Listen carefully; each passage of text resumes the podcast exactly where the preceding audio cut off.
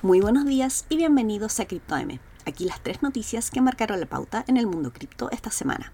El Bitcoin ha sido noticia debido a su caída bajo el piso de los 20 mil dólares en los últimos días. Además, la Reserva Federal de Estados Unidos comunicó el miércoles un nuevo aumento de 0.75% de la tasa de interés para contener la inflación.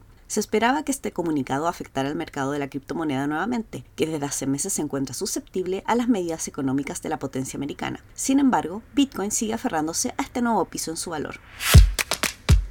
En este contexto, los traders esperan una larga fase de consolidación para el mercado de las criptomonedas tras la actual caída de Bitcoin a los máximos de 2017. Muchos hablan del cripto invierno, mientras otros entienden que esto es parte de los ciclos normales del mercado. A modo de ejemplo, el último cripto invierno duró desde enero de 2018 hasta diciembre de 2020, cuando se logró un máximo histórico en diciembre de 2017 y se encontró un fondo 12 meses después. Durante ese periodo, Bitcoin estuvo en rangos de 19.000 y 3.300 dólares.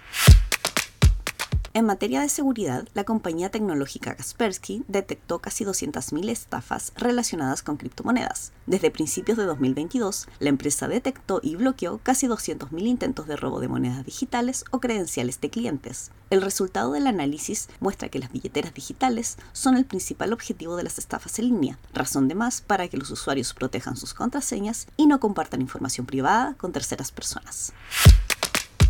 Y eso es todo por hoy. Gracias por escucharnos. Recuerden visitar cryptomarket.com, suscribirse para recibir notificaciones de nuevos episodios y seguirnos en nuestras redes sociales. Hasta la próxima semana.